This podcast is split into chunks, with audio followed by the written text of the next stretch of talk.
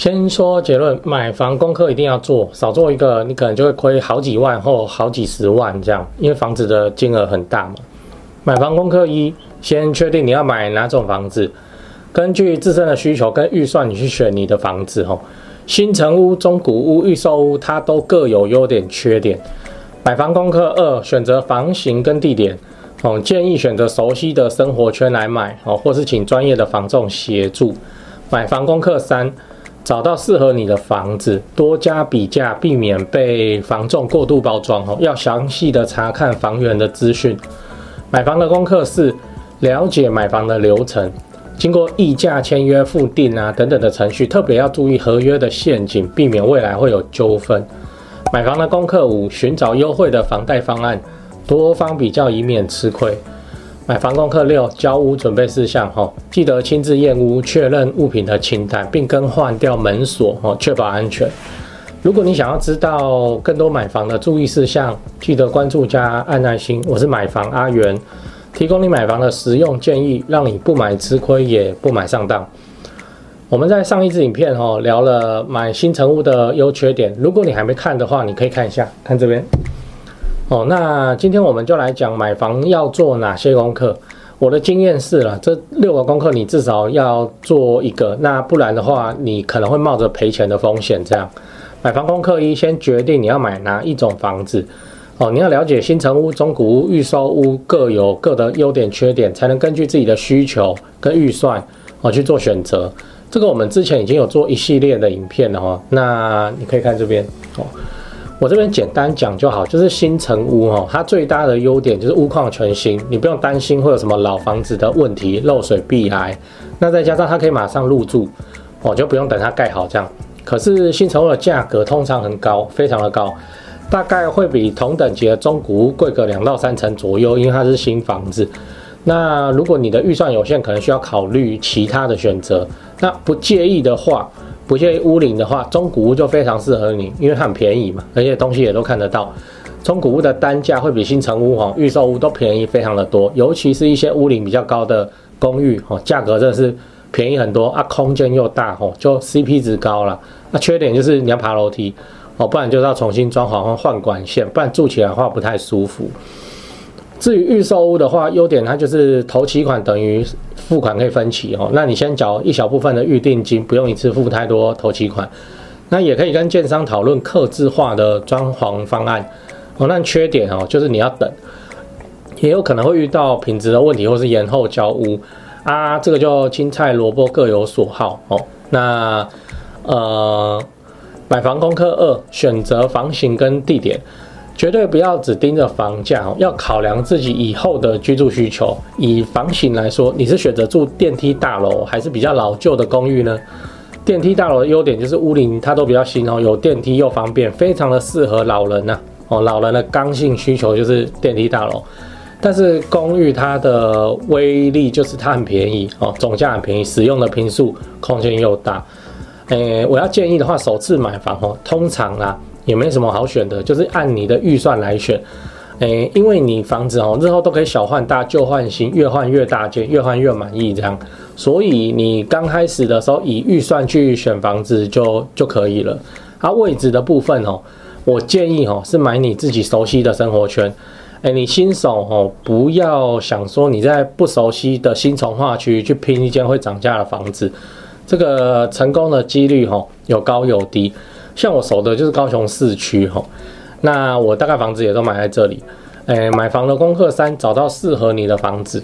现在方法是真的很多，找房子几乎不太需要像以前这样跑来跑去吼。网络上非常多的资料，还有许多的房仲会拍抖音嘛，直接开那个给你看，这样他就拍那个看看房子的影片。啊，你可以找房仲哦，或是上网找相关的房源。如果透过房仲的话，你就直接问一下。你所想要买房子的地区的几家大房仲，告诉他们预算跟理想的房型。哦，那如果你想要找的是，呃，台积电要来高雄之后，高雄的房子，那你可以加我的 LINE，我会介绍我常年配合的台湾房屋的房仲店店长给你。那应该很快哦，就会介绍一些案子给你看。不过你的门槛也不要定得太低哦，免得房仲他就必须把一些。超奇怪的物件，就什么都很烂，就是很便宜而已的物件去推给你。多加比较也是很重要的。除此之外，现在网络上的房源资讯也非常的丰富，各大房仲公司的官网、五九一好房网、乐屋网等等有的没的，都可以找到很详细的售屋资讯。哦，你记得不要只只是那边看房价而已，也要看房型、格局以及交通位置，哦，那才能筛选出自己喜欢的房子。还有实价登录，哦，也一定是要去参考的。买房的功课是了解买房流程。当你进行到这个步骤的时候，你已经找到一些潜在目标，甚至都去看过几间了，哦。那我们就要来了解一下买房的流程，免得正式开始看房的时候被坑了也不知道。首先是议价这一步，哈，蛮需要技巧的。就记得不要轻易的开口报价。如果你没经验哦，一开始先找专业的房仲帮忙会快非常的多。他也不期望你看了会买哦，那他刚开始可能就是迅速带你看个五五六间，说你这个预算哦，大概就是这类型的房子，那就你就可以知道要怎么看哦，要收敛什么需求去跟他讲，去挑更准的房子。那你议价成功以后就是签约付定哦，那定金通常是总价的五趴左右。中古物的话，还有斡旋这一关，斡旋通常是十万块的现金这样。哦，那你代表双方都已经有意愿哦，开始做交易，这时候就要开始看那个合约有没有什么陷阱哦。我们在如何避免合约陷阱的这一集有聊到，你还没看过的话，你可以看一下，看这边哦。呃，买房子也可能会被仙人跳哦，这个真的是要多注意。那买房的功课五，呃，去寻找优惠的房贷方案。如果你已经看了差不多，你就开始准备哈。目前的银行房贷利率哈，已经爬升到了一点六到二点二趴左右。诶，因为房子是高单价的商品哦，差一点可能长期比下来就是差好几万块哦，那就可以去开很多次房间哦。所以你最好货比三家。目前房贷主要的管道有三个：一般房贷、内政部自购住宅贷款。跟新青年安心成家贷款哦，后面两个它的条件都比较漂亮哦，但是有资格限制啊，你要看你是不是适用，如果适用就一定要用哦。那针对房贷怎么谈可以拿到比较低的价钱，我以前也拍过一支影片哦，就是银行会问你什么问题这样，如果你还没看过的话，你可以看这边哦。那其实每家银行哦。看起来方案都差不多，但是细节可以差很多，所以建议你可以多方比较，找出最优惠的银行的房贷方案。那现在有非常多的房贷试算工具去可以去使用哦。来，买房功课六，交屋准备事项。如果这些事情都搞定，那就记得接下来就是办贷款了，跟走缴税的流程哦。啊，记得要看一下买房的五个隐藏成本这支影片哦，以前也拍过。不然到时候你可能连电风扇都买不起。最后就是准备交屋，记得交屋的当天必须亲自去验房。